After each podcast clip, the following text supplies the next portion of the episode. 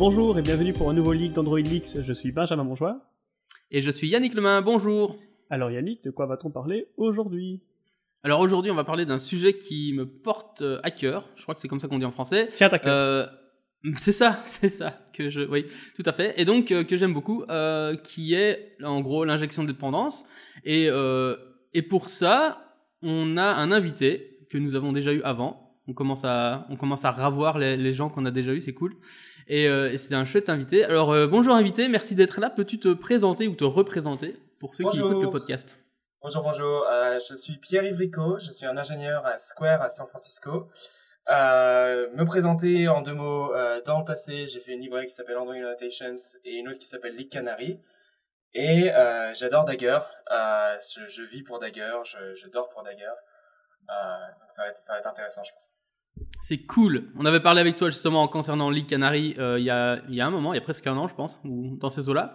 Et euh, c'était déjà chouette à ce moment-là. Et maintenant, on va parler d'un autre truc que moi j'adore aussi, c'est-à-dire l'injection de dépendance avec Dagger. Dagger qui est un peu ma, mon framework de dépendance euh, de prédilection, bien qu'il y en a d'autres. Et c'est très bien comme ça. Voilà.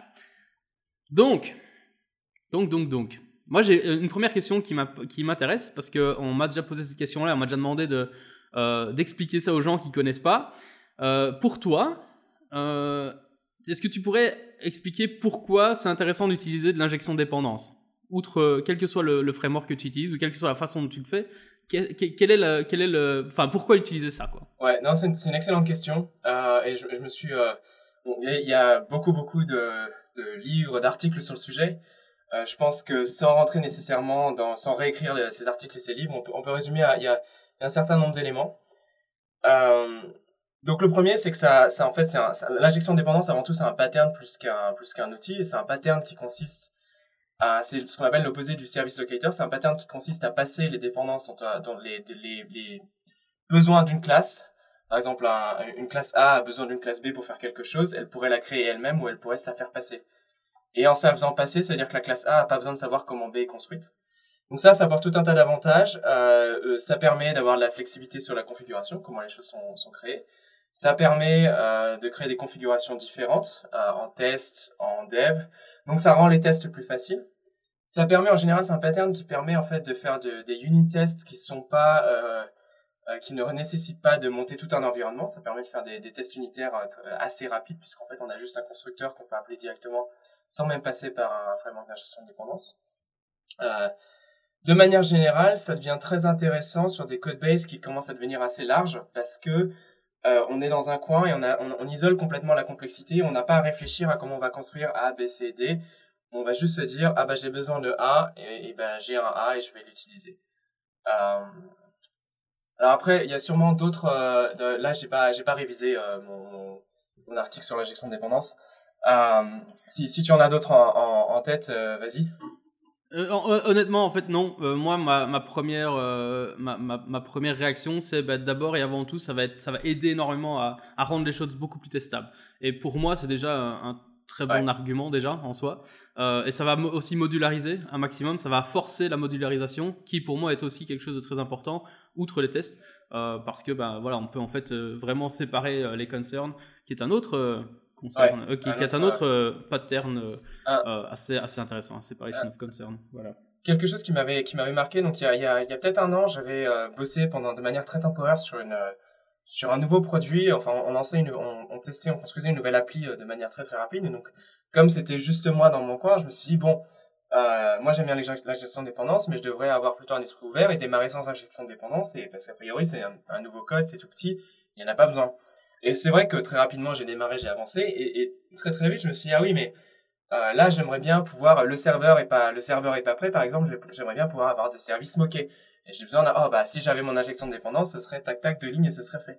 Là, ça devient plus compliqué. Et très rapidement, je me suis rendu compte que je suis très vite revenu et j'ai très vite mis en place l'injection de dépendance parce que ça devenait quand même vachement pratique pour euh, évoluer rapidement. Je suis entièrement d'accord. Mais l'argument qu'on m'a déjà exposé, c'est du coup pourquoi utiliser, euh, selon toi, un, un, système d'injection de dépendance, c'est pas juste avoir euh, des singletons et, euh, et, des factories et ce genre de choses euh, C'est une, excellente question. Je pense que on peut. Alors, utiliser des singletons, en utilisant le pattern d'injection de dépendance. Donc en gros, pardon, je vais, reformuler.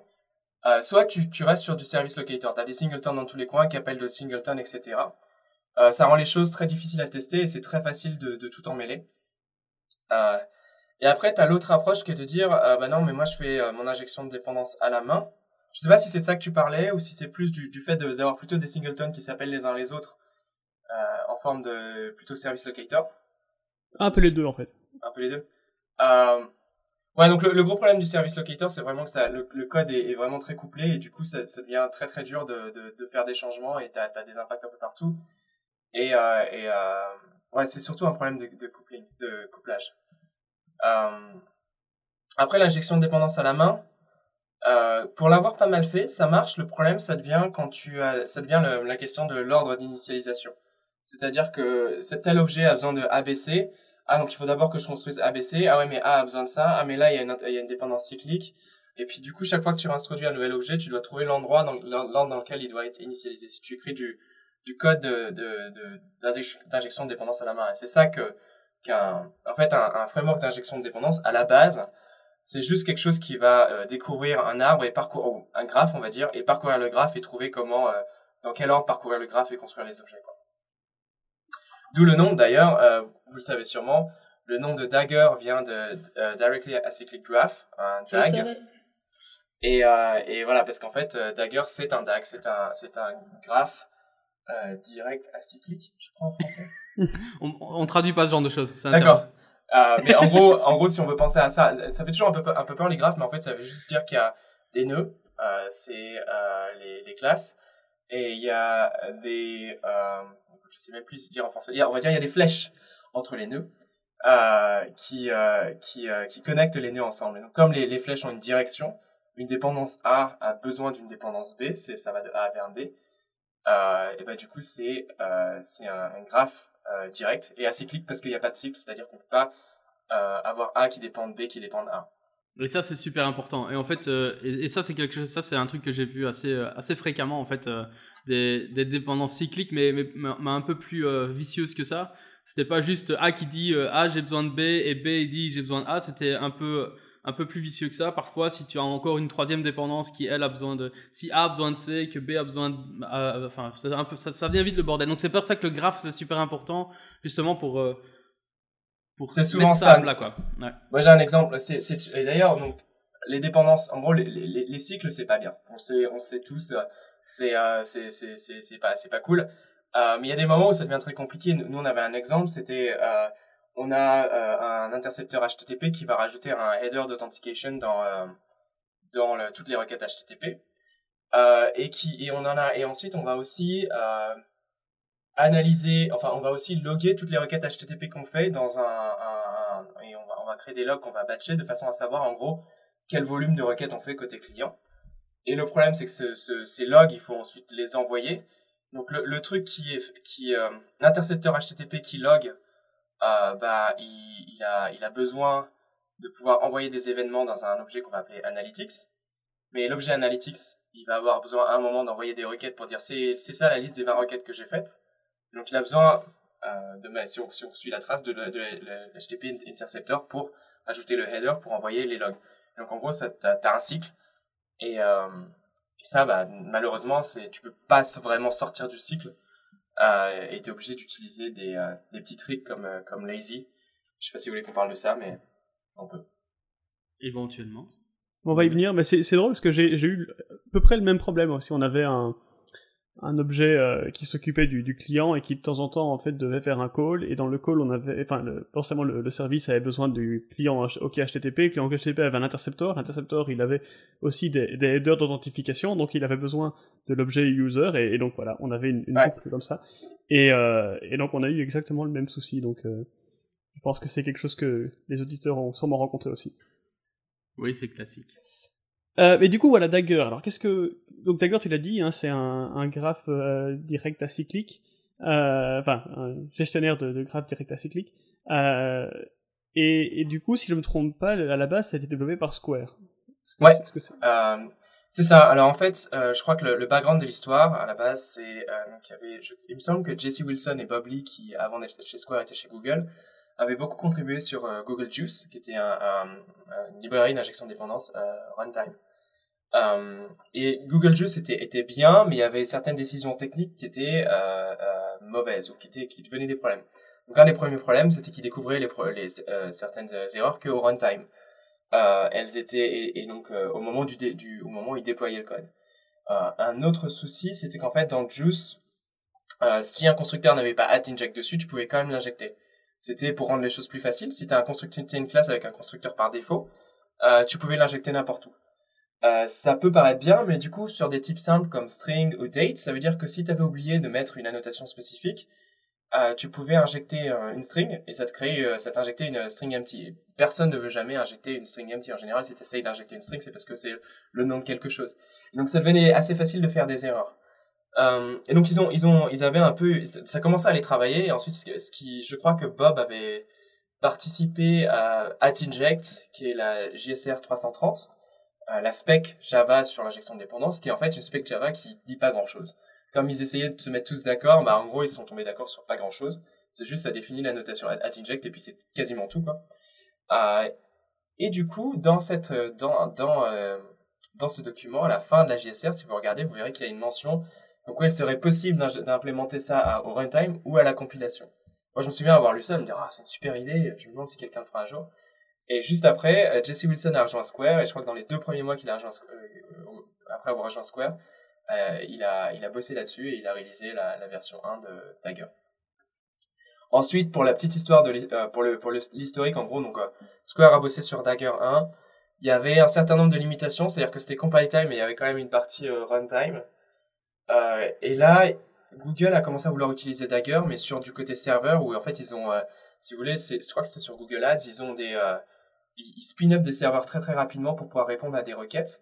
Et donc il fallait que le temps d'initialisation soit très rapide. Et Dagger 1 était encore, était plus rapide que Juice, mais encore trop lent. Euh, et donc ils disaient, bah nous, ce qu'on veut faire, c'est, euh, c'est plus avoir aucune réflexion du tout et, euh, et générer entièrement le code qui sert à l'injection, qui est que vraiment tout soit générer, compiler, parce que du coup, il n'y a plus de load time et ça va aller direct et très très, très rapidement. Ils ont euh, bossé là-dessus. Au départ, on bossait un peu, enfin, je, me souviens qu'on faisait des hangouts, on en discutait, tout ça. Puis à un moment, ils sont juste partis dans leur coin parce qu'en fait, euh, euh côté Square, on n'avait plus trop le temps et puis les visions n'étaient pas nécessairement alignées exactement sur quoi faire. Et au final, ils ont fait un outil qui est, qui est vraiment très très intéressant, très puissant, euh, probablement différent de ce que Jesse avait, avait en tête au départ. Euh, et il y a, y a peut-être un petit regret, c'est le, le, le, fait de, de l'avoir appelé Dagger 2 au lieu d'avoir changé de nom parce que et d'avoir le gardé le fork parce que ça c'est un, peu c'est quand même un, un, outil très très différent la version 2, il y a quand même pas mal de, de gros changements et notamment les gens continuent de mettre des, euh, des bug reports sur euh, la version 1 alors que bah, c'est plus du tout le même outil. Il y a pas mal de petits trucs qui sont un peu euh, un peu confusés. Voilà pour l'historique a priori.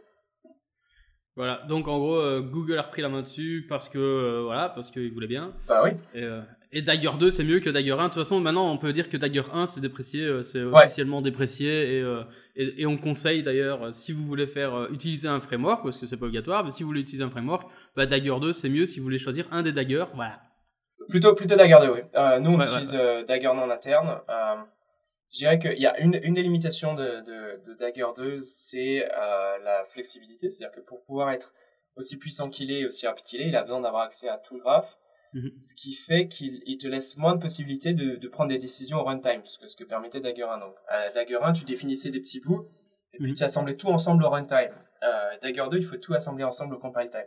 Et donc, ça rend les choses un peu plus compliquées pour tout ce qui est test euh, et dev, où les, les, les gens ont plus de mal à structurer, donc c'est tout à fait possible de bien structurer ses projets pour ça.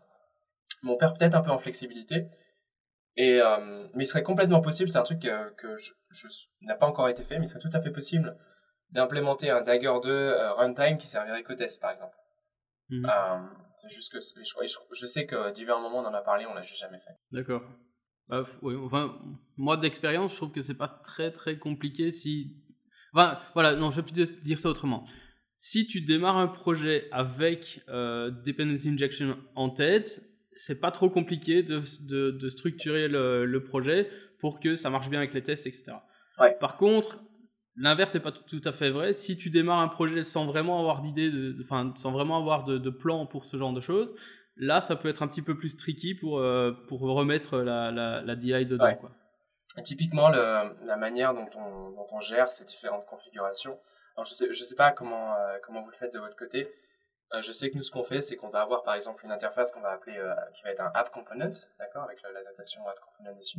Mhm. Et on va créer une interface qui étend cette interface qu'on va appeler Dev App Component, mais peut-être mhm. une autre qui s'appelle Test App Component qui va étendre Dev, euh, et qui vont chacune être annotées avec Add Component, et chacune utiliser euh, des modules communs et des modules différents, et ces modules différents vont apporter les bindings de test, et euh, les modules communs vont être bah, les bindings. Vont être les mêmes pour tous, ouais. et ensuite, il y, y, a un petit trick qui est assez rigolo, c'est donc si on utilise ce qu'on appelle des sub-components, donc des, ce qui, permettait, ce qui permet de créer des sous-graphes. Par exemple, on a un app component et puis on a un activity component. Et le activity component, c'est un sub-component du app component. Donc si on fait ça, euh, il est possible dans Dagger, on a, on a deux approches de, pour, de, pour créer une hiérarchie de graphes. On, soit on fait ce qu'on appelle des component with dependencies. Donc on déclare, on crée un component, par exemple mon activity component, et on dit j'ai comme dépendance le app component. C'est la solution numéro un. Et l'autre solution, c'est de dire mon activity component, c'est un subcomponent de quelque chose, je sais pas quoi. Et ensuite, sur l'app component, je déclare, euh, ah bah moi, euh, app component, j'ai une méthode qui retourne un activity component. Et ensuite, on peut appeler cette méthode directement pour obtenir une instance de l'activity component.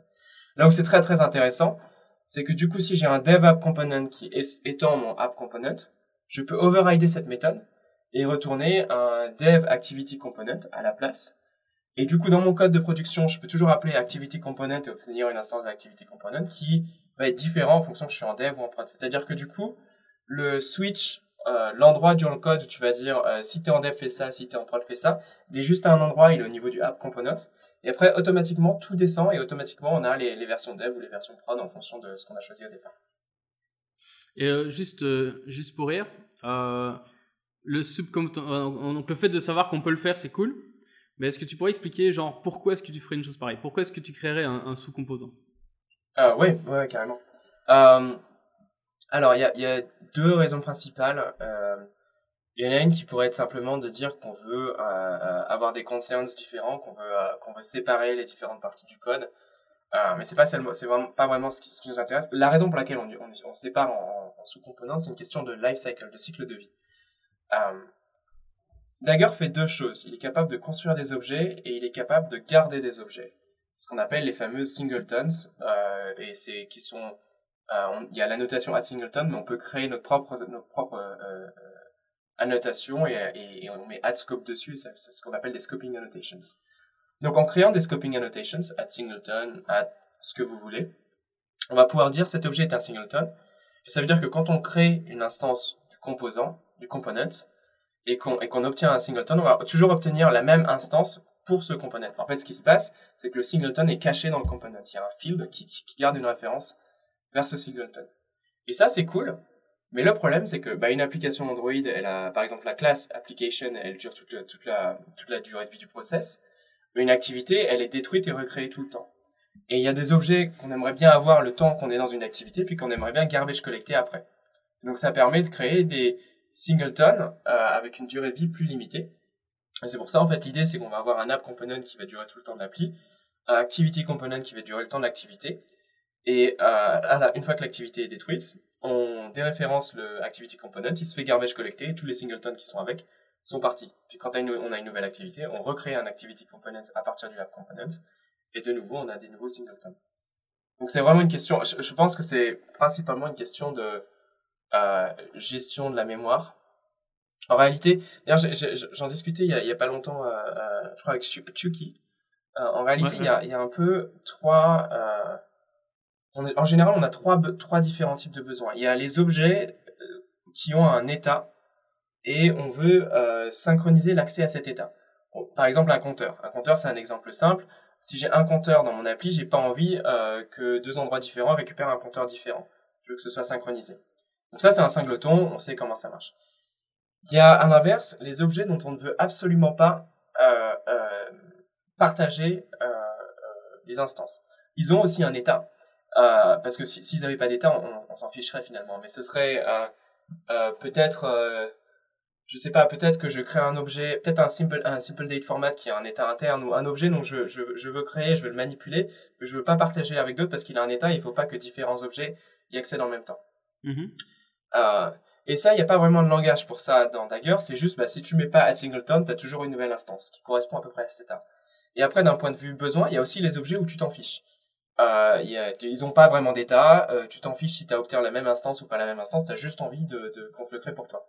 Et en fait, ces trois catégories-là, elles sont pas très bien représentées dans, Dagger. C'est-à-dire que tu as juste la catégorie des singletons, c'est assez clair. Mais les, deux autres sont en quelque sorte mélangés. Et le problème de ça, c'est que du coup, on n'a pas... On se retrouve avec des gens qui vont par exemple dire, bah, moi je mets singleton partout parce que... Euh, euh, parce que c'est plus optimisé, parce que du coup, il n'y a plus besoin de recréer les instances. Euh, je récupère toujours les mêmes instances, ça va plus vite. Il y a d'autres gens qui vont dire, ah bah non, moi je mets singleton nulle part parce que euh, du coup, sinon, ça augmente la mémoire et j'ai envie de récupérer de la mémoire.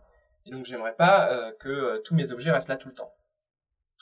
En pratique, ce qu'on aimerait bien dire, c'est alors ces objets-là, je voudrais qu'ils soient recréés tout le temps. Ces objets-là, je veux qu'ils soient jamais recréés. Ceux-là, je m'en fiche.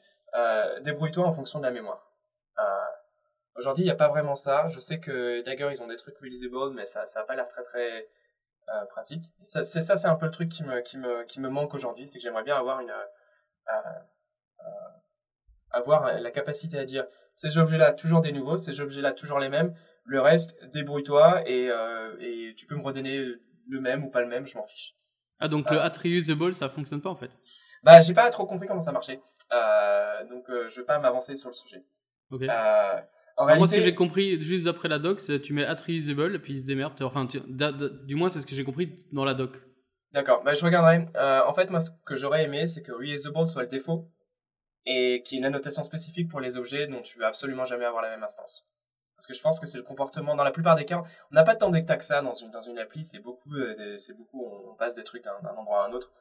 Euh, donc ce serait, je pense, plus sympa d'avoir reusable comme étant le comportement par défaut. Mhm. Euh, effectivement, c'est peut-être ce que je veux, mais il faudrait juste euh, forker Dagger, faire Dagger 3. Ce serait marrant que Dagger 3 revienne chez, Square. hein, Bah, tu sais qu'on on en, on en rigolait, mais on, on en a parlé plusieurs fois, mais c'était plus, euh, c'est plus pour rigoler parce que la réalité, ce qui se passe aussi, c'est que, euh, bon, Dagger 2, c'est un peu une machine de guerre, ça fait beaucoup de choses, mais l'avantage, c'est qu'ils ont une équipe entièrement dédiée à ça chez Google, dont, les, dont, le- dont c'est le job à plein temps. Euh, et du coup, c'est quelque chose qui bénéficie toute la communauté et c'est quelque chose qu'on n'a pas, on n'a pas la capacité de faire chez Square, en fait. tout. Mhm, mhm. Et en plus, ça ferait un cycle, et ça, c'est pas bien. Mais c'est vrai que j'ai, j'ai, je vais surtout aller voir la doc et euh, ça fait tout. Et, et je vais pouvoir le placer et ça va prendre du sens. Ça fait le café d'ailleurs. D'ailleurs, c'est partout dans les exemples, effectivement. mais je, je viens de me rendre compte que c'était pas fait exprès, mais enfin, quand je l'ai dit, c'était fait exprès. Mais bon, c'est euh, Le truc, c'est que je voudrais revenir sur les, les scopes parce que moi, je trouve que c'est un, un concept super important, mais qui est relativement euh, confus et, et euh, difficile à expliquer. Et donc, euh, donc tu parlais des scopes hein, pour le, le, le scope de la- l'application, le scope par, par activité. Euh, je pense que c'est peut-être bien aussi d'insister sur le fait qu'un scope, ça peut être euh, un scope utilisateur, par exemple. Donc, tant que l'utilisateur est logué, ben, il a le même scope, et puis quand il change, on, on change de scope, etc. Et du coup, voilà, ma, ma question c'était un peu comment est-ce que tu définis un scope et comment tu peux le, le relâcher et le, en créer un nouveau dans Dagger Comment tu, comment tu fais Ouais. ça? Euh, donc, euh, oui, c'est une très bonne suggestion, effectivement. Et on a aussi cette notion de, on a une app scope, enfin app component et logged in component. Et en fonction des activités, il y en a qui étendent le logged in component et d'autres qui étendent l'app component. Euh, pour revenir à la spécificité, donc la manière dont tu gères des scopes, tu, tu vas avoir tes component annotations, tu vas mettre add component ou add subcomponent dessus. Euh, et pour l'instant, il n'y a pas de notion de scope. C'est-à-dire qu'elles sont pas capables de garder des singletons. Et ensuite, ce que tu fais, c'est que tu vas créer une annotation. Tu vas mettre euh, scope dessus. Et cette annotation, tu vas l'associer sur ce qu'on appelle des bindings, c'est-à-dire tes objets qui ont add inject ou tes méthodes qui retournent add provide ou add bind. Et tu vas aussi mettre la même annotation sur le component. Alors, une, euh, une feature, donc c'est un truc qu'on voit, bah, par exemple, le app component, il va peut-être avoir add singleton dessus, parce que singleton, ça veut vraiment dire je reste tout le temps. Et ensuite, on va mettre add singleton un peu partout. Et puis le logged in component, peut-être qu'il va avoir euh, add logged in scope, qu'on va créer une annotation qu'on va créer pour l'occasion et qu'on va euh, mettre un peu partout dans, dans les, les, les, les objets qu'on veut garder au logged in. Euh, et ensuite, donc, on crée un, on crée une instance de ce component. Donc, Dagger gé- génère une classe qui implémente l'interface. On appelle cette classe, on le dit euh, Dagger app component dot euh, builder .build, nous retourne une instance de l'app component. Et donc à partir de là, bah, on va on va créer des singletons, ils vont rester dans le, dans ils vont être maintenus par le component. Et ensuite, quand on a fini, bah ici, il faut s'assurer qu'il est déréférencé et qu'il va être garbage collecté. Euh, c'est vrai qu'il y a une librairie qui s'appelle Leak Canary qui permet de voir si ça a bien été euh, déréférencé. J'en ai déjà vaguement entendu parler. euh, ouais, je crois que j'en ai vaguement entendu parler, mais il paraît que c'est de la merde. C'est pas vrai, c'est une blague. C'est pas vrai du tout, c'est une blague. Bon, je m'en vais. non, euh, on l'utilise par exemple nous dans, dans on l'utilise en interne, c'est-à-dire que non seulement on vérifie les activités tout ça, mais tous, les components, on les passe à l'e-canary dès qu'on estime qu'ils doivent être euh, pareil, qu'ils doivent être garbage collecté. Euh, on dit à l'e-canary, et ce component, il devrait être garbage collecté maintenant. Et tous les singletons qui vont avec. Euh, ouais, et donc pour revenir aux, components, il y a, y, y a, un truc assez intéressant qu'on, on utilise quelques petits tricks. Euh, je sais pas si d'autres font pareil. Euh, donc un des tricks, c'est qu'en fait, on, s'est rendu compte que euh, bah, créer des annotations, c'est sympa, mais c'est un peu fatigant. À la longue, on a marre de créer des annotations partout. Euh, donc plutôt que de créer une annotation pour chaque component, on a créé une annotation unique qui est paramétrée. Et donc on appelle ça euh, single in, parce que ça, ça se lit comme single in quelque chose, toute seule dans quelque chose.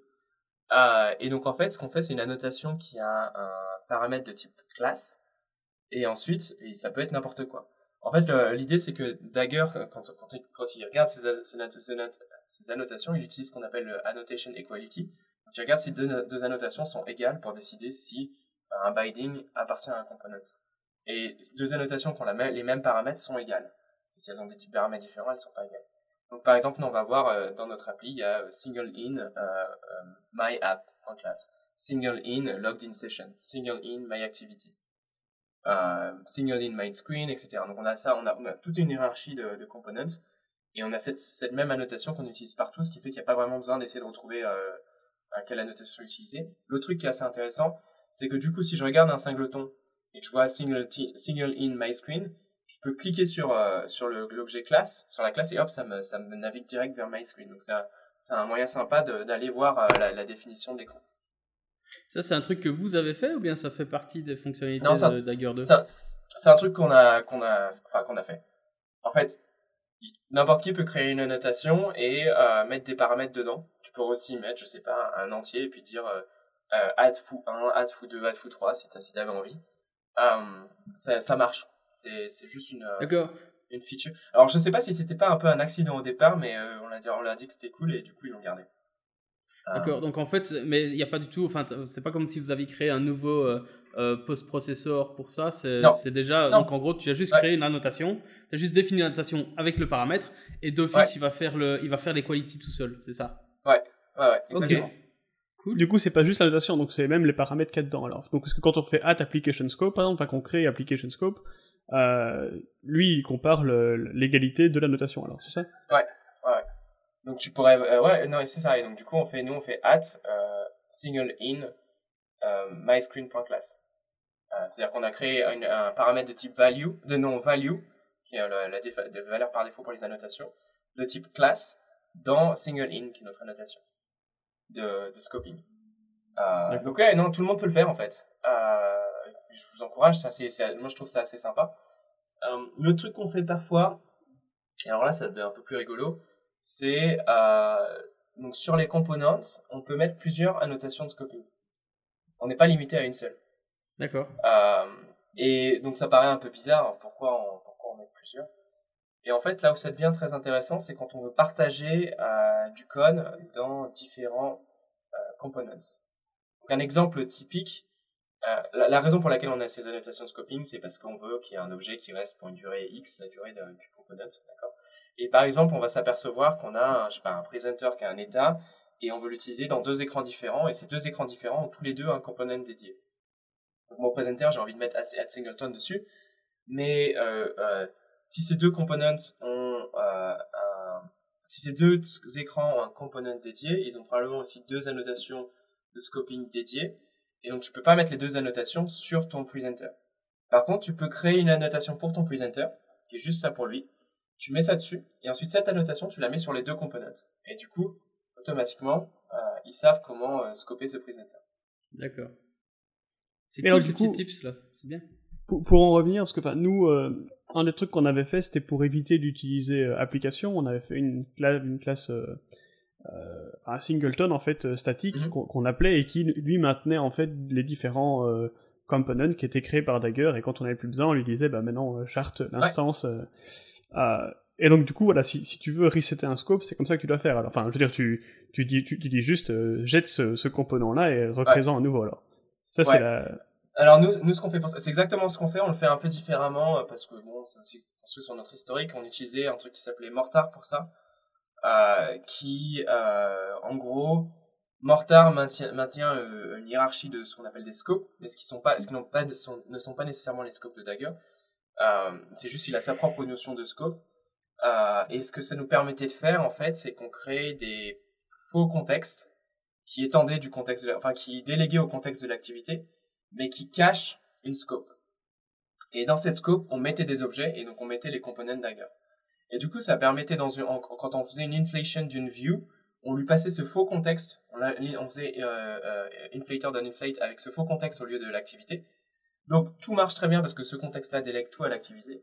Par contre, ce, ce contexte-là, euh, il a accès, lui, aux, aux, components euh, qu'on voulait mettre. Et donc ensuite, quand ce, contexte-là est garbage collecté, le component est garbage collecté.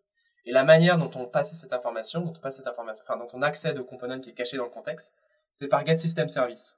C'est-à-dire qu'en fait, on a overridé getSystemService, on a rajouté une string qui a un nom à nous, et on dit, bon, bah, euh, si tu demandes le service qui s'appelle euh, euh, la scope de Mortar, dans ce cas-là, retourne cet objet au lieu d'appeler, de demander à Android d'amener le système service.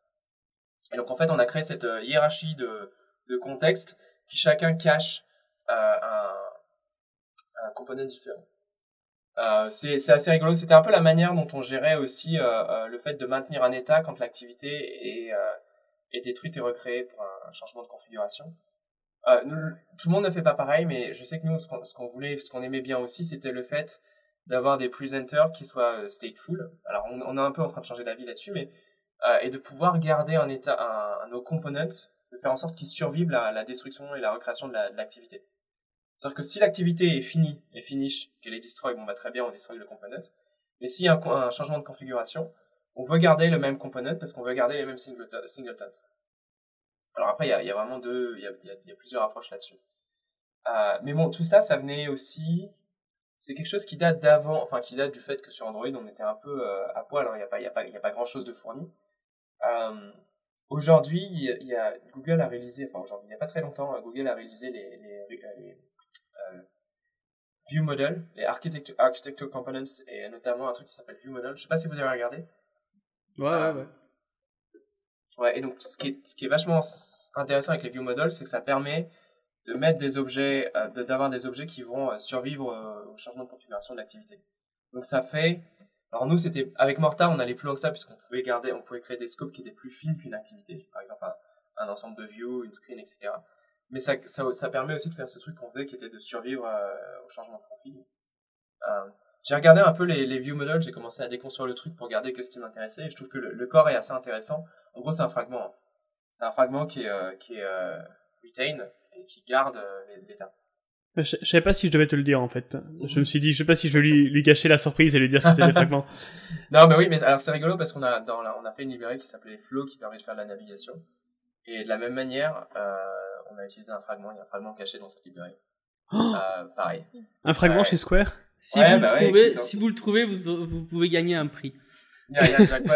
Et la réalité, en fait, en fait, techniquement, il n'y a pas besoin d'utiliser un fragment. La seule raison pour laquelle on utilise un fragment, c'est parce que ça, parce qu'en gros, ça part du, si vous voulez, le principe, c'est que, euh, euh, tout ce que tu as besoin de faire pour être capable de, de, de, reproduire cette fonctionnalité, c'est de faire un override de on retain non-configuration non configuration instance mhm. et, euh, et ensuite de pouvoir appeler euh, get last non configuration instance. So, il s'agit juste d'overrider on retain non configuration instance.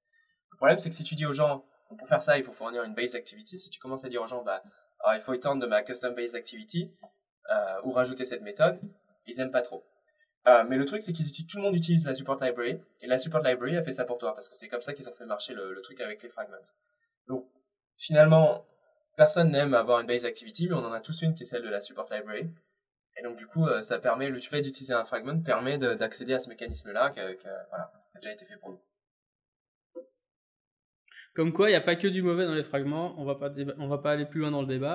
Alors, euh, moi, j'aimerais bien revenir juste un cran en arrière euh, sur un truc. Alors, d'abord, d'abord une première chose, c'est que euh, une des raisons pour laquelle on, avait envie de parler de ça, je crois qu'on l'a déjà dit, je ne sais plus, c'est que tu as écrit un article sur justement des bonnes pratiques que vous utilisez avec Dagger 2 chez Square, et qui est un article qu'on va mettre absolument même deux fois dans les show notes, même peut-être trois, parce que c'est super intéressant. Et moi, j'ai appris plein de trucs alors que je, je pensais quand même connaître pas mal de choses sur, sur Dagger 2. Ben, j'ai appris des trucs que je connaissais absolument pas. Euh, et notamment, il y a un truc qui m'a quand même fait, euh, qui m'a fait un petit peu poser une question, parce que j'avoue que moi j'étais peut-être, euh, enfin je me suis rendu compte que je faisais plein de trucs mal, d'après, d'après ton article.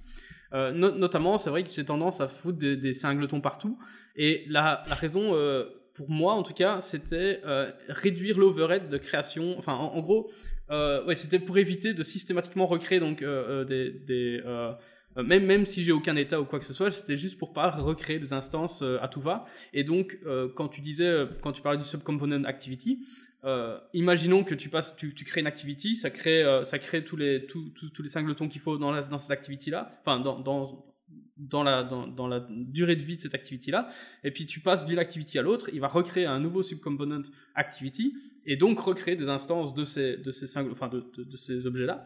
Euh, mais du coup, euh, pourquoi pas réutiliser les, instances qui existaient déjà? Alors, en gros, tu as, des, des instanciations pour, entre guillemets, pour rien. Et donc, ma question, c'est est-ce qu'il n'y a pas un overhead? Est-ce que c'est pas un peu dangereux d'un point de vue ressources, etc., pour euh, peut-être des devices qui ont moins de ressources dispo? Voilà. C'est une excellente question. La, raison pour laquelle j'ai écrit cet article aussi, je, sais que c'est quelque chose qui n'est pas forcément c'est pas j'ai pris une opinion tranchée exprès pour un peu euh, pour un peu causer un peu un électrochoc et, créer un peu une discussion. Euh, j'ai une conversation avec Tuki exactement là-dessus elle m'a dit exactement la même chose. Euh, disons que les singletons c'est un peu effectivement alors il y a plusieurs choses. Un c'est un peu la voie de la facilité. Pas je dis pas dans ton cas hein, mais de manière générale non, vrai, vrai. Dans, dans, dans, la code base moi je, moi je vois bien j'ai vu, vu, pas mal d'ingénieurs juste mettre singletons partout parce qu'ils savent pas trop et ils ont vu des singletons et ils se disent bon bah faut faire des singletons non pour moi, quand tu rajoutes de l'information, il y a, y, y a, un objectif. Par exemple, euh, et donc les singletons, il y, a, y a quelque part, il y a deux objectifs. Il y a, pour moi, ce qui est la raison primordiale d'utiliser un singleton, c'est qu'on a un état on veut synchroniser, auquel on veut synchroniser l'accès. Donc on n'a pas d'autre solution, il faut mettre un singleton. Et ensuite, il y a les questions de performance. Donc il y a l'aspect euh, euh, performance critique où tu dis non mais là c'est un cache en fait, par exemple. Ça, ça, ça c'est un cache. Mm-hmm. Bon, là, tu pourrais le mettre en singleton, mais en fait, oui, finalement, un cache, euh, bah, ça a la notion de, il y a un accès, accès euh, concurrent synchronisé à un état, quoi. Donc, c'est le même principe. Euh, de manière générale, euh, nous, on a tendance à dire, si tu veux cacher cet objet, peut-être que tu devrais renvoyer un objet de type cache avec un accès à cet objet-là pour, mettre, rendre le truc vraiment explicite du fait que tu es en train de taper dans un objet caché. Mhm. et, et plutôt que, et de manipuler un cache plutôt que de faire confiance à Dagger pour que magiquement ça marche et puis un jour quelqu'un enlève la, notation et ça marche. Mhm. Euh, à l'inverse, toi, ce dont tu parles, c'est un truc qui est, euh, qui est un sujet un peu plus tricky, qui est la, on appelle ça death by a dozen cuts, cuts mhm. qui est genre la, la, mort par 10 000 petits coups. C'est genre en gros, oui, en fait, un singleton ou pas de singleton, ça change pas grand chose. Et qu'est-ce qui se passe quand on fait que des singletons ou qu'on a, quand on a aucun singleton? Et je pense que le problème là, c'est que si on fait que des singletons partout, euh, ben, on va utiliser plus de mémoire. Et mhm. si on fait pas de singleton du tout, on va avoir de l'overhead parce qu'on va créer des objets. En réalité, alors, pour être très concret, créer des objets, ça coûte pas cher. Pas du tout. C'est, on, peut en créer mhm. des milliers, il n'y a aucun problème. C'est pas ça qui coûte cher. Ce qui coûte cher, c'est le garbage collecting. C'est le fait qu'on a créé plein d'objets dont on ne sert plus. Et à un moment, ça va fragmenter la mémoire et il va falloir euh, ben, tout faire une pause ou, ralentir l'application pour collecter cette mémoire de, qui est faite de plein de petits objets euh, à garbage collecté. Euh, euh, Malloc c'est super rapide, mais, euh, mais le, garbage collecting c'est vachement lent en fait. Mhm. et là, je pense que la, la, la raison idéale, la réponse idéale, ce serait justement ce, ce dont on discutait plus tôt, c'est-à-dire d'avoir des instances dont on dit, c'est le reusable, c'est des instances dont on dit, je m'en fiche, et mhm. idéalement, ça devrait être le comportement par défaut. Ouais, ouais, ouais. Et ensuite, euh, en fonction de la, des conditions de l'application, est-ce qu'elle est, est-ce qu'elle a pas beaucoup de mémoire est-ce qu'elle est en galère, en galère de CPU On pourrait faire plutôt un comportement ou un autre. Euh, aujourd'hui, on n'a pas ça. Peut-être que c'est un peu la, la pour la, tout ça, pour l'instant, c'est un peu euh, les, les, c'est en train de se former dans ma tête. J'ai pas, j'ai pas vraiment le, le je sais mhm. pas. Il faudrait peut-être écrire quelque chose là-dessus parce que un follow-up à l'article pour expliquer un peu ces concepts. Euh, moi, ce qui m'embête de voir singleton partout, c'est qu'en fait, il y a quand même, il y a quand même un souci, c'est que du coup, quand tu fais un singleton, bah, tu définis une scope et donc tu, tu restreins un peu l'accès à cet objet-là. Tu, tu, le, tu le fixes quelque part. Mhm. Du coup, c'est moins flexible. Et l'autre aspect, c'est que du coup, c'est un peu ce qu'on a euh, l'information overload, c'est-à-dire que tu as, as des singletons partout. Du coup, tu oublies quels sont tes singletons qui ont, qui ont vraiment un état, qui ont vraiment besoin Mhm. euh, d'être euh, d'être centraux et auxquels il faut faire gaffe. Euh, après, la raison pour laquelle euh, j'ai écrit cet article à la base, c'est parce que euh, je finissais la, la, migration de Dagger 1 à Dagger 2 dans notre appli. Et du coup, je passais dans du code assez vieux ou euh, avec des ingénieurs qui n'avaient pas trop forcément fait gaffe depuis pas mal de temps à tout ça. Et donc, je me tapais de la conversion de, de, de, bindings et je, je m'arrachais les cheveux. Et, euh, du coup, euh, coup j'ai eu envie d'écrire un petit article. Ah ouais, c'est une très bonne chose. Et c'est justement, ben, euh, succès parce que, enfin, en gros, moi, comme je te dis, j'ai- j'ai lu le truc, j'ai appris des choses, donc ça, c'est déjà, c'est super. Et en plus, euh, et, en plus, ben, ça fait réfléchir autrement, euh, tiens, euh, de, de, ces, petites habitudes, etc. Donc moi, je dis euh, merci pour ça, c'est très bien, c'est très cool. Euh, J'ai juste une question par rapport à, un truc qui m'embête un peu. C'est euh, t'as un des trucs qui est préférer les injections de constructeurs plutôt que les injections de field, et donc là je, je vois bien. Mais le truc qui m'embête, c'est moi j'aime pas les injections de constructeurs en fait, Euh, parce que j'ai l'impression du coup que tu commences déjà tu, vas tu vas dire à ta classe déjà attention tu vas être injecté. Enfin je veux dire tu tu recevoir le truc, enfin un peu un peu magiquement quoi. Et en plus de ça, du coup, tu vas avoir des des, des classes injectables qui sont du coup un peu disciplinées dans ton code au lieu d'avoir des endroits où tu as tes modules et tu sais exactement, ok, bah, quand je vois mon module, je sais exactement ce qui est injecté, euh, enfin ce qui peut être injecté. Quoi. Et du coup, euh, je un peu avoir ton avis là-dessus. Qu'est-ce que tu penses? Est-ce que tu penses qu'au final, c'est mieux de, de devoir faire un peu à la main le add provide et lui passer tous les trucs et puis créer ton nouvel objet toi-même, mais au moins être sûr de savoir euh, où tout se trouve Ou alors est-ce qu'au final, euh, la facilité de faire add inject sur le constructeur, bah, ça, ça vaut la peine? Je pense que c'est pas tout blanc tout noir, en fait, ça dépend de ce que tu euh, valorises le plus. Donc, l'idée d'avoir de faire que des add provides méthodes, hein, de tout mettre dans des modules, je pense que c'est intéressant pour effectivement donc la- la- l'approche découverte euh, au sens où tu, tu rentres dans un endroit que tu connais pas, tu cherches le module parce que tu as un pattern où les, les gens font un module, tu cherches le module et là tu as une vision de tout ce qui existe. C'est une espèce de documentation de tout ce qui existe. Je pense que c'est intéressant pour ça. Euh, ça apporte euh, donc ça, ça ça quelques problèmes. Le, le premier problème c'est que du coup, enfin c'est un problème et un avantage, c'est que du coup tu rends ton binding, tu le rends explicite à un certain module. Ce qui fait que si tu es dans une euh, partie séparée de l'application et il s'avère qu'en fait tu aimerais bien réutiliser cette classe, bah tu peux pas si elle n'a pas accès à ce module-là, donc tu es obligé d'ajouter le module ou de créer un module séparé, de commencer à, séparer les choses. Donc là, ça, ça rajoute un peu des contraintes. L'autre problème, euh, un des gros problèmes des provides methods, c'est que euh, tu, du coup, les, les informations sur, en fait, tu- les- on utilise pas mal de qualifier annotations, donc des annotations qui vont dire, bah ça, c'est une string, en fait, c'est une string qui vient de tel endroit. Enfin, c'est, c'est des annotations qu'on rajoute pour, euh, pour les types qui sont pas suffisamment précis. Donc, plutôt que d'injecter une string, tu injectes une euh, at, euh, je sais pas, la user token, euh, user ID string. Et le problème de ça, c'est que du coup, bah, tu vas l'avoir sur ta provides method, mais plus sur ton constructeur. Euh, et du coup, tu vas avoir des informations qui vont se perdre. Et quand tu vas ouvrir ta classe, tu vas plus voir quels sont les, les, les, éléments que tu récupères. Tu as juste le nom, et si jamais, euh, avec le temps, les trucs sont refactorés, etc., tu sais plus trop ce que c'est. Donc, tu es obligé d'aller regarder le constructeur pour voir ce que c'est. Et en fait, j'ai vu suffisamment d'erreurs comme ça, où euh, les gens s'étaient trompés, ou euh, parce que c'est string, string, string, string, donc ils ont, ils ont mis les paramètres dans le mauvais ordre, euh, ce genre de choses. Euh, que du coup, en fait, ça dépend comment tu navigues. Effectivement, si tu navigues, tu veux découvrir un endroit que tu connais pas, tu regardes le module, tu vois tout. Dans ce cas-là, c'est bien. Mais à l'inverse, quand tu te balades de- dans le code en, en- en cliquant d'une classe à l'autre, du coup, tu te retrouves pour chaque classe à aller devoir essayer de trouver euh, qui est-ce qui appelle contre- le constructeur et comment et quels sont les objets qui, euh, qui ont été passés, etc. Et du coup, ça rend ce côté-là un peu plus, euh, un peu plus contraignant. Euh, donc c'est vrai. Personnellement, euh, ma pré- préférence personnelle va sur le fait de tout mettre dans la classe parce que comme ça, j'ai toutes les informations liées à cette classe à un seul endroit. Euh, et puis aussi, il y a le côté bah, boil- boilerplate parce que du coup, j'ai pas besoin de répéter l'information x2 euh, et d'avoir ce code qui existe en deux endroits différents à maintenir en deux endroits. Ouais, c'est chouette. Mais je t'avoue que j'a- j'ai jamais pensé à injecter une string. Je sais pas pourquoi, ça m'est ça m'est jamais venu. C'est plutôt une bonne idée de pas le Euh, faire. mais du coup, enfin, oui, je, je, me doute. Mais en fait, malgré tout, maintenant que tu, maintenant que tu le dis, je me dis, il y a peut-être des cas où ça peut être intéressant. Euh, enfin, bien qu'avec Android euh, et les flavors, etc., c'est peut-être pas vraiment utile. Euh, mais oui, ok, je, je, je, je comprends. ça va pas être que des strings, ça va être par exemple, on a une interface pour un truc qui fait quelque chose, mais on a deux versions. Par exemple, on a, ça c'était avec Retrofit 1, on avait un, un JSON REST adapter et un Proto REST adapter, protobuf. Donc tu veux injecter l'un ou l'autre, donc tu as une annotation avant qui permet de savoir lequel tu récupères. Euh, voilà, c'est des exemples pour lesquels on utilise les qualifier annotations. Et donc quand tu utilises les qualifier annotations, elles sont nécessaires au niveau du binding, mais, pas, mais si tu as un constructeur séparé, bah, tu les, tu les reportes pas en général. En effet, ouais. Mais nous, on utilise beaucoup euh, named, donc je pense notamment ce que tu parlais. Hein. Ah, euh, ah c'est marrant. Ouais, ouais vas-y, continue. Non, non, mais donc effectivement, nous on avait utilisé des, des named, et notamment je, je, pensais au cas où on avait, euh, je crois, euh, quatre clients OK HTTP, où il y avait des, des, des, intercepteurs différents, donc notamment un qui communiquait avec euh, un réseau social, et donc bah, on strippait certains trucs, où il y en avait un autre qui rajoutait du login, ou il y en avait un pour les images, donc du coup il n'y a pas besoin de rajouter du login, des trucs comme ça.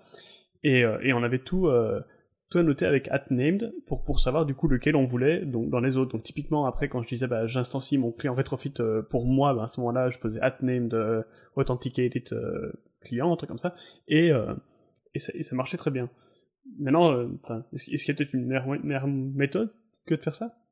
Ouais ouais enfin meilleur je sais pas mais mais nous, nous on fait ça mais par contre on n'utilise pas @named c'est vrai que c'est un truc que j'aurais pu mentionner dans l'article euh, parce qu'en fait, AdName, euh, c'est ce qu'on appelle un truc, euh, c'est stringly typed, c'est-à-dire que c'est basé sur des strings. et donc, tu peux faire des, des, fautes de frappe, tu peux te gourer, t'as pas d'autocomplétion sur les strings. et donc, c'est pour ça qu'on préfère, en fait, AdName, c'est une qualifier annotation, on préfère utiliser, c'est qu'on crée une annotation dédiée, on met addQualifier dessus, et on utilise cette annotation à la place de AdName. Ok, parce que nous on utilisait les constantes du coup, on faisait, on faisait une constante Java et comme ça il n'y avait pas de faute d'orthographe et c'est de l'autocomplétion. Non, ça, ça marche aussi. Euh, en fait, ce que, ce que, ce que j'aimais bien faire, c'est qu'on on, crée ces annotations, mais on les, on les crée en inner class, à côté de l'endroit où le binding est déclaré. Donc, par exemple, l'endroit où je, je mets, j'ai ma, peut-être ma provides méthode qui retourne euh, mon rest adapter, juste au-dessus, je crée l'annotation en inner class, euh, at euh, euh, JSON rest adapter, ou je sais pas quoi, et je, et je mets ça en, en return, ce qui fait qu'en fait, du coup, les endroits où j'ai injecté euh, je vais injecter add JSON REST adapter, REST adapter, je peux cliquer dessus, et comme c'est une inner class, ça m'emmène directement au bon endroit et je peux aller voir où est-ce qu'il est, est, déclaré. C'est un petit truc de navigation. Je sais pas si c'est très clair euh, la, la, façon dont j'explique ça. Euh... cool que, ce serait cool qu'il y ait euh, des exemples de ce genre de petits tips quelque part sur Internet. Ouais, faudrait que j'écrive un article là-dessus aussi. Ah, c'est une bonne idée, tiens. euh, j'ai une question. On, a parlé beaucoup d'annotations, on a parlé de at inject, at provides, at binds, etc. Est-ce que, en, euh, enfin, en gros, en tout cas, ces trois-là, est-ce que tu pourrais en, deux mots euh, expliquer un petit peu la différence et quand on utilise quoi, s'il te plaît? Ouais, ouais, carrément. Euh, donc, at inject, c'est sur les constructeurs et sur les champs si, l'objet n'est pas construit par, le, par Dagger mais construit par le système. Euh, ça permet, par exemple les activités, etc., ça permet de self-injecter. Et donc, inject, je pense que les gens comprennent à peu près.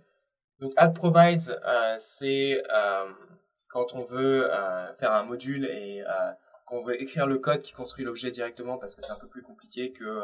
alors, soit parce qu'on utilise add provides parce qu'on n'aime pas mettre des add inject, soit parce que c'est nous la, raison pour laquelle on utilise add provides, c'est en général parce que c'est un peu plus compliqué que juste un constructeur. Il y a des choses à faire. Alors un truc qui est assez intéressant avec Dagger 2, c'est que les add provides peuvent être statiques.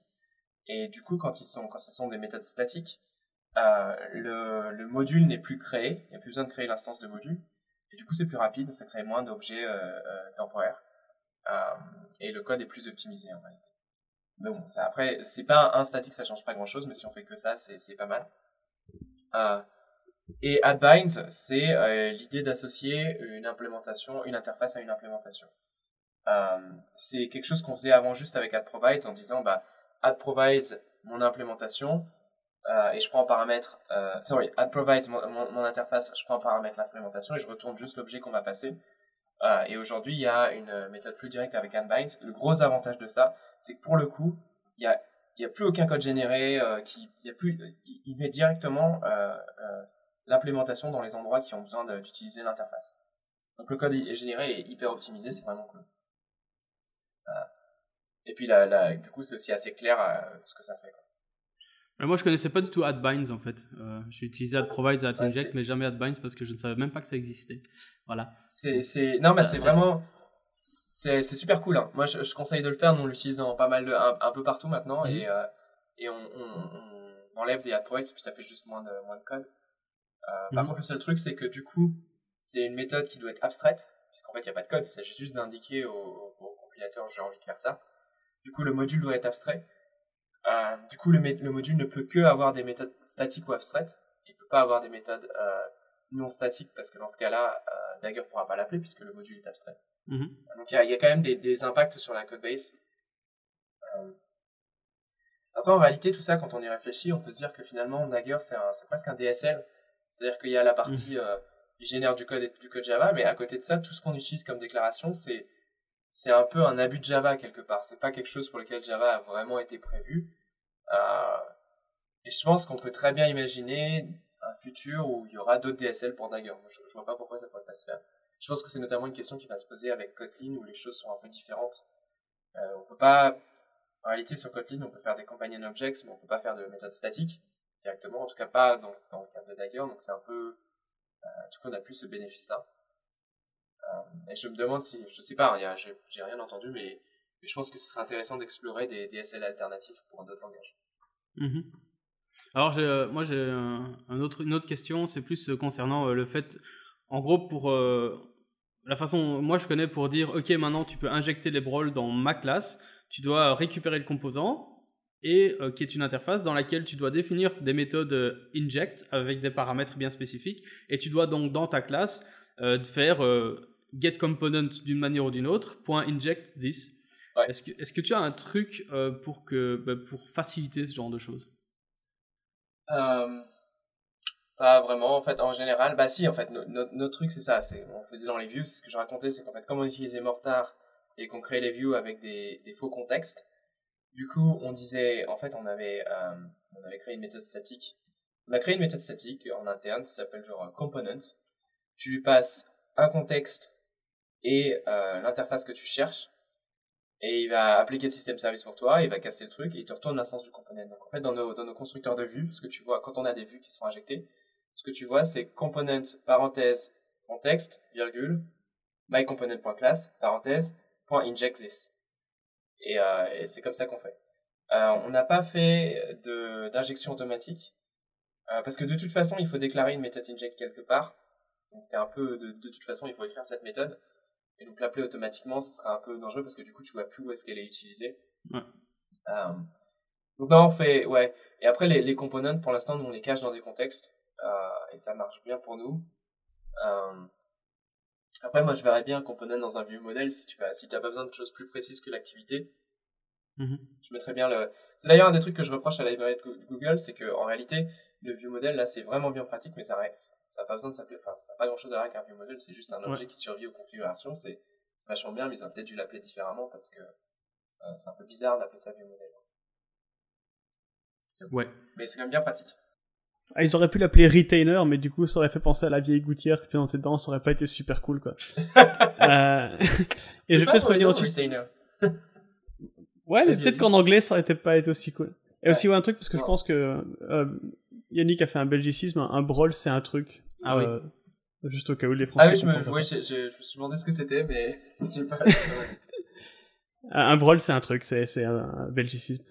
Euh, mais du coup, ouais, euh, je veux revenir sur un truc que tu as dit tout au début, parce que nous, on fait, on fait ça très bien, toi, on a une sorte de ligne conductrice qu'on suit absolument jamais. Euh, et euh, tu, tu, parlais euh, au début de, de Dagger qui, est, qui, aidait, qui aidait au testing. Euh, donc, tout au long ici de la discussion, tu as, parsemé de, petits indices, mais du coup, est-ce que tu pourrais euh, nous guider un peu plus à travers euh, comment utiliser Dagger pour améliorer le testing? Qu'est-ce que je peux faire pour rendre l'application plus testable avec Dagger? Ouais. alors, la première chose qu'on fait, effectivement, donc on utilise l'injection constructeur partout.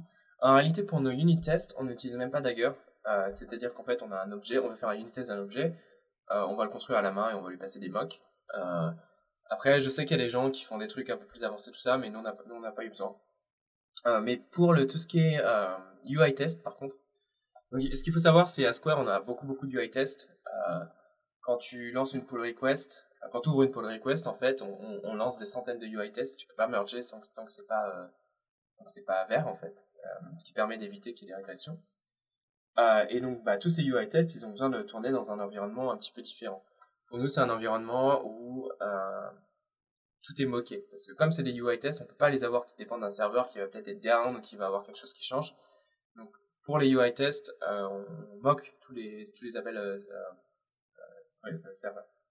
Et donc, la façon dont on fait ça, en gros, si on prend les choses de, de la base, la façon dont on fait ça, c'est qu'on a, donc on a une application class, d'accord? Donc, on va dire Square App ou My App, dans laquelle on va, en production, on va dire, bah, je crée moi un component, je crée, je crée une nouvelle instance de mon Dagger component, et je garde ça, et peut-être que je vais dire euh, inject, inject this, et puis je vais garder mon instance de component, et puis ensuite on pourra créer des sous-components à partir de ça. Donc ça, c'est la production. Et après, en, dans les tests de UI, on a une classe qui, une, test application qui étend de cette euh, euh, my application class, et qui va créer un component différent. C'est-à-dire que create component va créer une, autre instance. Et ce component différent, euh, il va être construit, il va être défini avec des modules qui sont des modules différents. Et du coup, euh, bah, par exemple, les services retrofit, c'est des services euh, moqués au lieu des, vrais services.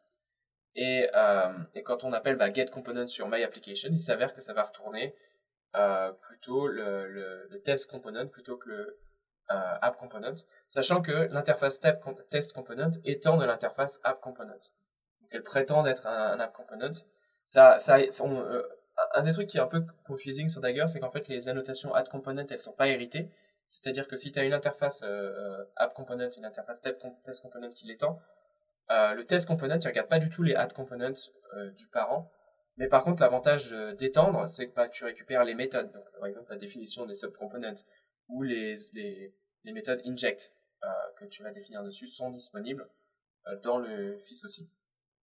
Ok, mais du coup, moi la question que j'avais, c'est aussi par rapport, parce que ça c'est c'est parfait, ça explique bien tout comment moquer, mais le un des trucs qu'on a tendance à faire aussi quand on moque, c'est euh, dire bah euh, dans mon test, bah maintenant ce moxie va agir comme ça ou maintenant il va agir euh, comme ça. Et en fait, à partir du moment où tu définis ton composant en dehors de ton test, comment tu peux avoir accès à ce mock et lui dire ah ben maintenant que j'ai, enfin, je, je, prends ce mock et il va avoir un comportement différent dans tel test et dans tel test. Comment tu peux faire ça si il est défini ailleurs et que tu n'as pas vraiment la main dessus?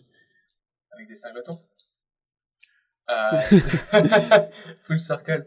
Euh, en fait, euh, oui, alors c'est une très bonne question. Euh, alors je vais, je, vais clarifier un petit peu. Dans nos tests de UI, on utilise très peu de, on n'utilise pas Mockito par exemple. On moque pas les objets. On, quand je disais mock, c'est-à-dire qu'on moque les services. Euh, et ces services sont stateful et euh, sont des singletons. Et on va, on va se les faire injecter dans le test. Alors, une manière, ce serait simplement de dire que euh, le test component euh, expose tout un tas de méthodes qui permettent de récupérer ces objets et d'aller leur dire, euh, euh bah maintenant, tu vas retourner une erreur 500. Il ce genre de choses. et du coup, chaque test peut accéder à ces différents objets. Ou alors, tu pourrais imaginer que tu crées des méthodes inject pour tes, enfin, sur ton component, tu mets une méthode inject pour chaque test. Du coup, tu peux faire injecter ton test. C'est-à-dire que mon my test, par exemple, c'est un test app component. Tu vas, tu vas dessus, tu, tu vas déclarer une méthode void inject euh, euh, test number 2. Et ensuite, dans ton test number 2, tu vas récupérer le test app component. Tu vas faire euh, test component.inject this. Et là, ça va te remplir tous tes champs qui vont être les objets qui ont été définis. Donc ça, c'est... Alors, il y a deux choses. Ça, c'est euh, effectivement, ça nécessite de mettre add singleton puisque tu veux que ce soit une instance que tu as préparée qui soit ensuite injectée ailleurs. Euh, et ça veut dire aussi que tous ces objets sont créés par le, le, le, par le graphe de test et par les modules de test de manière centralisée et que, et que tes tests à toi vont simplement euh, les récupérer et les configurer et ensuite exécuter le test. Il y a aussi une autre approche qui est, qui, qui est l'inverse, qui consiste à dire non, non, c'est mon test qui va créer l'objet, qui va créer un mock et ensuite il va le passer aux components. Et donc sur euh, Dagger 2, il y a un truc qui s'appelle at. Alors là, ça, devient un peu plus tricky. En fait, on, donc, on définit un component. À l'intérieur, on définit un component builder euh, qui est noté avec euh, at component.builder. Et euh, une fois qu'on a défini ce component builder, on, euh, dessus, on, on, peut définir une méthode at qui permet de passer un objet. Et du coup, cet objet, on l'enlève du module, il est plus dans les provides, il est plus providé par les modules. Mais Dagger sait qu'il va être fourni à l'extérieur. Et quand on construit le component, on dit bah tiens, je te construis, et tiens, voilà l'instance dont tu as besoin. Et, euh, et ensuite, tu vas utiliser cette instance. Donc, euh, euh, ouais, donc un exemple de ça, ça va être, je vais faire un peu, un peu de pub à, des concurrents.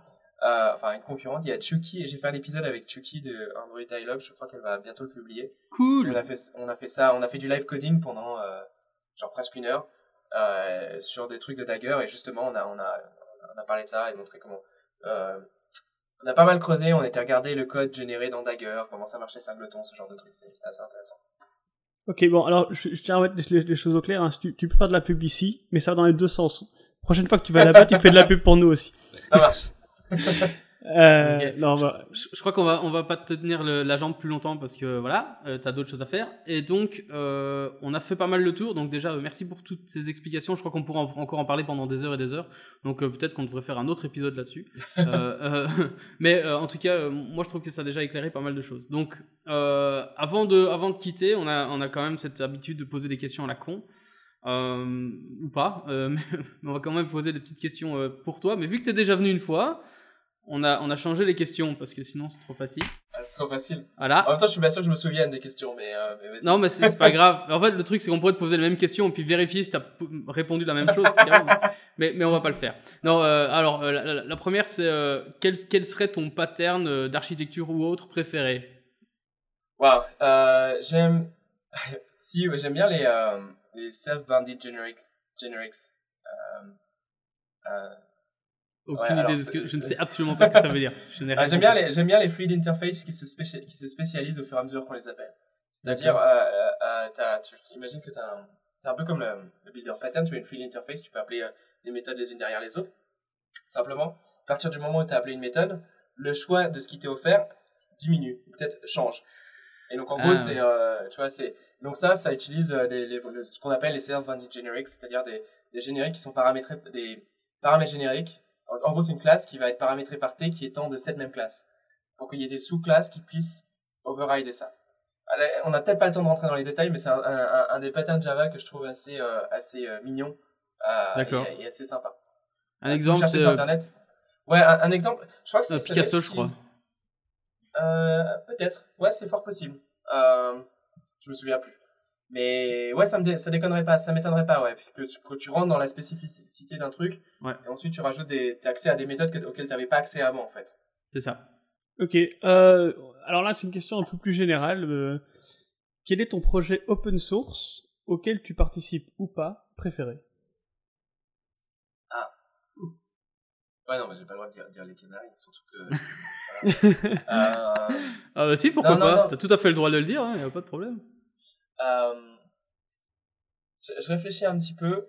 Bah, c'est quand même vraiment, euh, c'est vraiment Dagger, c'est un peu mon, c'est un peu mon, mon truc euh, sur lequel je, je passe beaucoup de temps. Euh, oh non, j'aimerais quand même dire Android. Haha, bien vu, bien vu. Bien vu, ouais, bien vu. Allez, et, la, et la petite dernière, alors celle-là, elle est particulièrement, euh, particulièrement euh, spéciale. Euh, Odorante. bri- odorante aussi. Brie ou Gouda Aïe, aïe, aïe, aïe, aïe. Euh, Oh le piège, oh le piège. en fait, en fait, je mange pas trop de fromage, moi. Ah, ça y est, tu viens de te griller. Re- retour en France, impossible. Le faux français, tu viens, tu viens de te faire révoquer ta nationalité. là. Aïe, aïe, aïe, aïe, aïe. La question. Ah merde, j'aurais dû demander les questions avant, tu vois. Genre, ah non, mais celle-là, non. Ok, on a, non, on a, on a notre réponse. Ok, alors, en fait, je pense que, allez, je pense que j'ai mieux du coup. Euh, parce que en général, la dernière c'était thème blanc ou noir. Du coup, la question ici c'est blanc ou rouge? Pour le thème? Non, pour le vin du coup. Ah, Ah, ouh, ouh. Ah bah oui, bah alors rouge, mille fois rouge. Euh, oui, euh, plutôt, euh, plutôt rouge, plutôt Bordeaux. On Ok. saura tout. hein. On saura tout. En, en- en tout cas, Pierre-Yves, encore une fois, un très très grand merci. C'était vraiment une chouette conversation. Euh, et, et, euh, et franchement, j'espère qu'on pourra refaire ça sur, un, sur le même sujet, sur un autre, je sais pas. Mais ce sera super Avec cool. plaisir. Et puis peut-être un jour, on se, ren- on, se, on se rencontrera pour du vrai, ce serait encore plus chouette. Carrément. Qui sait? Qui sait, un jour peut-être. Donc, euh, un très très grand merci. Euh, si les gens ils veulent te trouver sur les internets et te poser des questions sur Dagger ou autre chose, euh, où est-ce qu'ils peuvent te trouver? Alors, euh, sur euh, Twitter, euh, donc c'est euh, P-I-W-A-I, prononcé P-Y, parce qu'à l'époque je savais pas trop parler anglais quand j'ai choisi ce nom.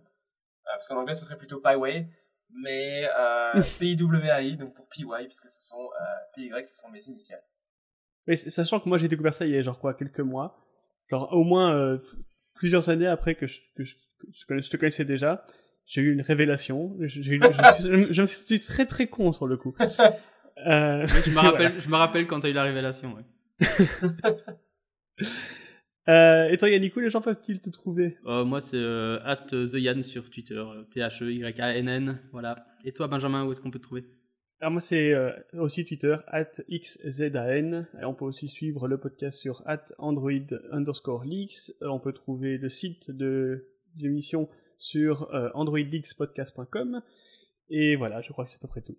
Et ça suffit. Et n'hésitez pas à donner des feedbacks. Et n'hésitez pas à aller lire l'article le, le, sur Dagger qui s'appelle Keep the dag, Keeping the Daggers Sharp avec l'accent, euh, écrit, par, écrit par PY, donc, euh, euh, écrit donc par pierre sur, sur Medium.